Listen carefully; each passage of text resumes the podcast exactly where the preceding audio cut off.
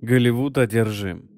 Разумеется, мы с вами часто слышим о таких навязчивых идеях, как супергерои, гигантские роботы и, конечно же, эпические битвы между добром и злом. Но еще одна одержимость Голливуда — это вампиры. Вы должны признать, что в вампирах есть что любить. Бессмертие, богатство, власть и сверхчеловеческие способности. Да, они приходят с компромиссами такими как, например, невероятно сильные солнечные ожоги. Но каждый фильм, который я видел, а я видел много, поверьте мне, имеет тенденцию показывать вампиров, которые вполне-таки довольны своей судьбой в этой жизни. Время показало, что любовь популярной культуры ко всему, что связано с вампирами, так же бессмертна, как и сами существа – когда большинство людей думают о вампирах, они представляют себе исключительно европейское существо викторианской эпохи с акцентом, а также темные дома и замки. Это общий визуальный язык для большей части западного мира, поэтому я не виню фильмы и книги за демонстрацию данного образа. Но это одна маленькая часть легенды, которая имеет сотни выражений. Выдающая историческая фигура, связанная с современным понятием вампиризма, конечно же, Влад III из Валахии, также известный как Влад Цепиш.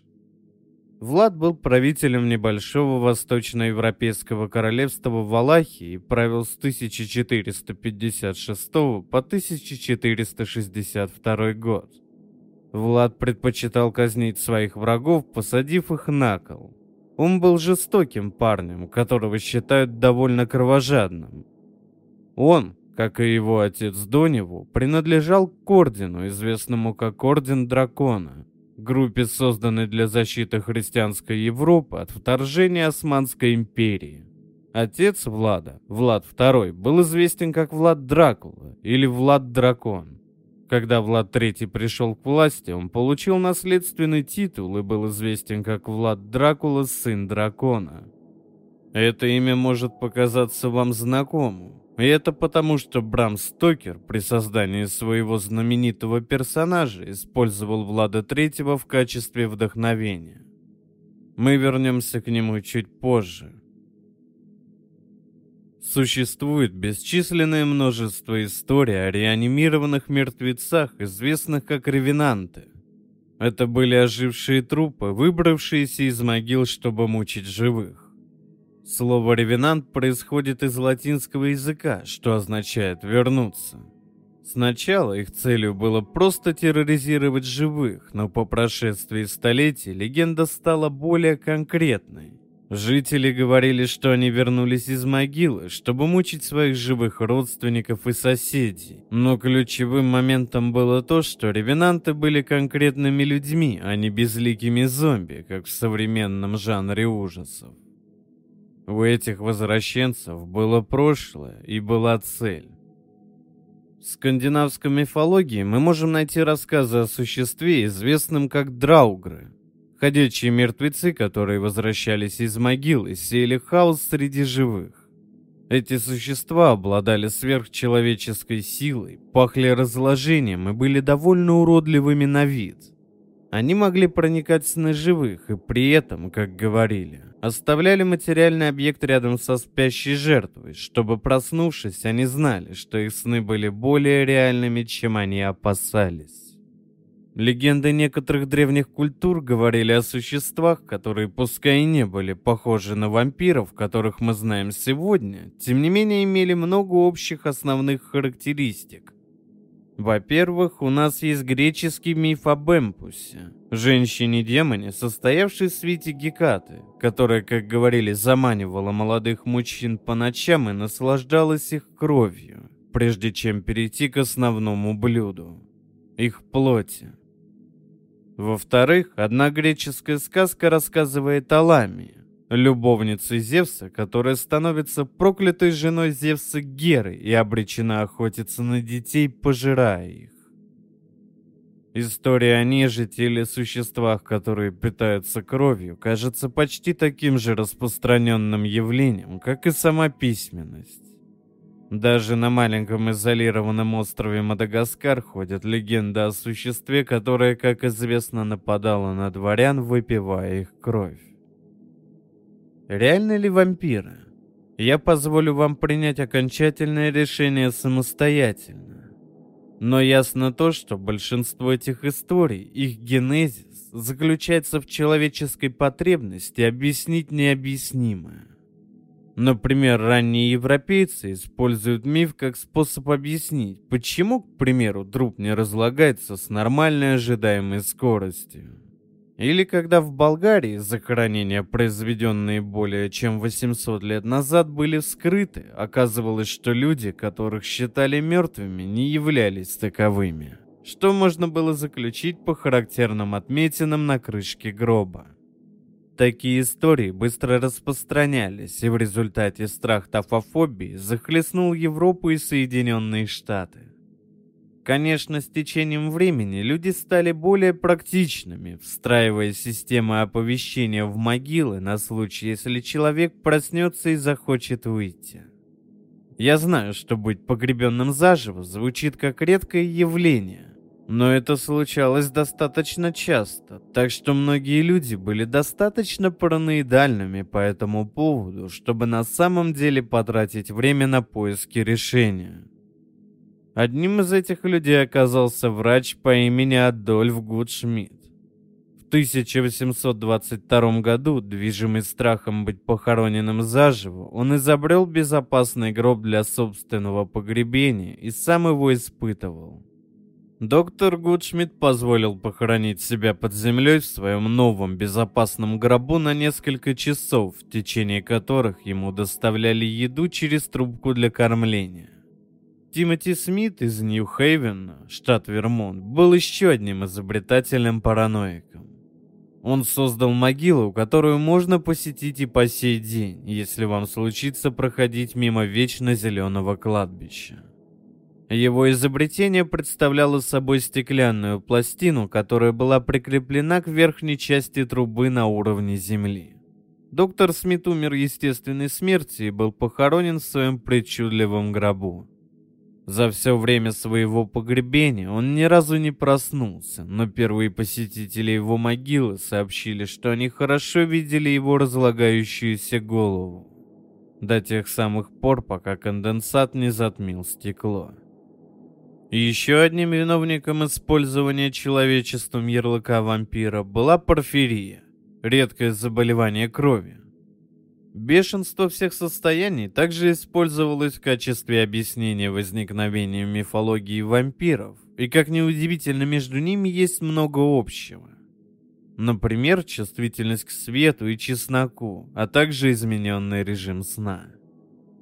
Последним заболеванием, тесно связанным с мифологией вампиров, был туберкулез.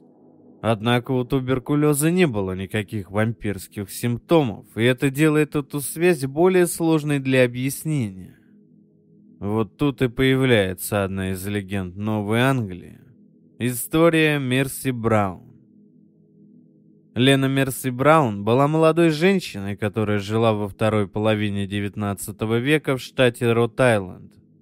История о вампирах, подобных ее, можно найти по всему Рот-Айленду, Массачусетсу, Нью-Гэмпширу и Вермонту, а также в жизнях других людей, оказавшихся в подобных ситуациях.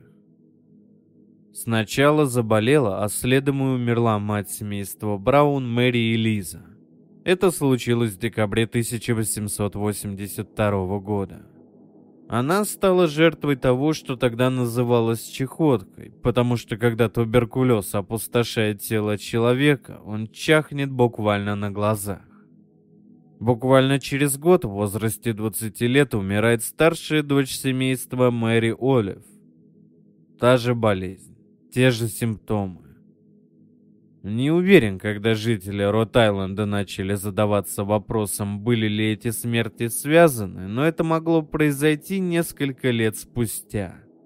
Тогда уже брат семейства Браун, Эдвин, заболел и тоже начал кашлять кровью. Он был умен. Собрал вещи и, проехав через всю страну, переехал в Колорадо-Спрингс, который имел отличную репутацию благодаря целебным свойствам своего сухого климата.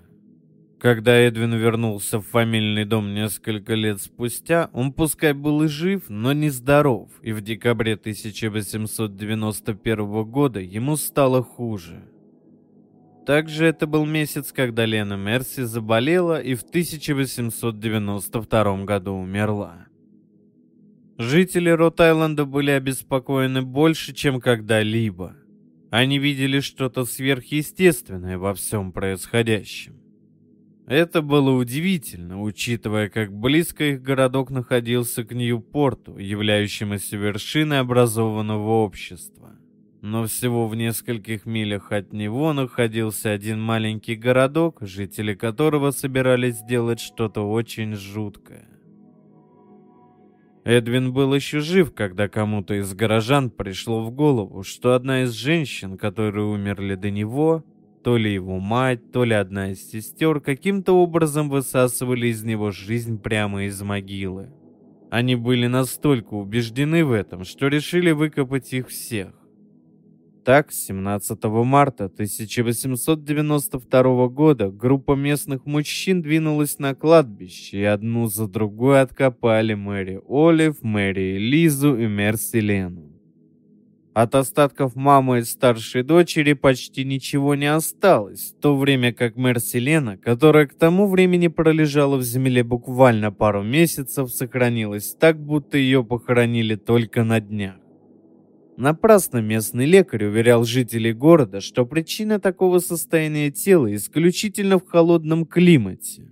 Они увидели в этом неоспоримое доказательство того, что именно Мерси Лена была вампиром, который по ночам высасывал жизнь из своей родни. У девочки вырезали сердце и печень, сожгли их на костре до пепла и заставили Эдвина съесть этот пепел. Через два месяца он умер. Очевидно, что охота на вампиров не помогла ему выздороветь, но местные жители наверняка нашли и этому какое-то объяснение. Я полагаю, не нужно упоминать, что на самом деле она не была вампиром.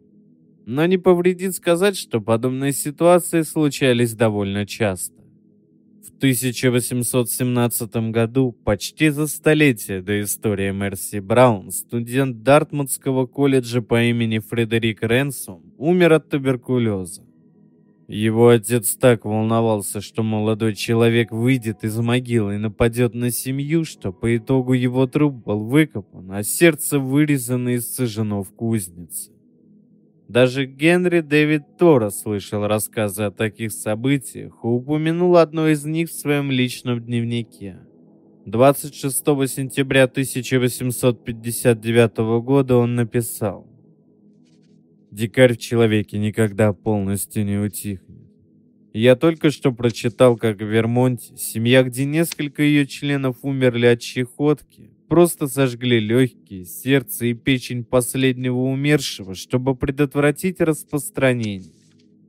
Конечно же, слухи о том, что случилось с Мерси Браун, распространились, так как это обычно и бывает, когда тело выкапывают и разрезают его на куски.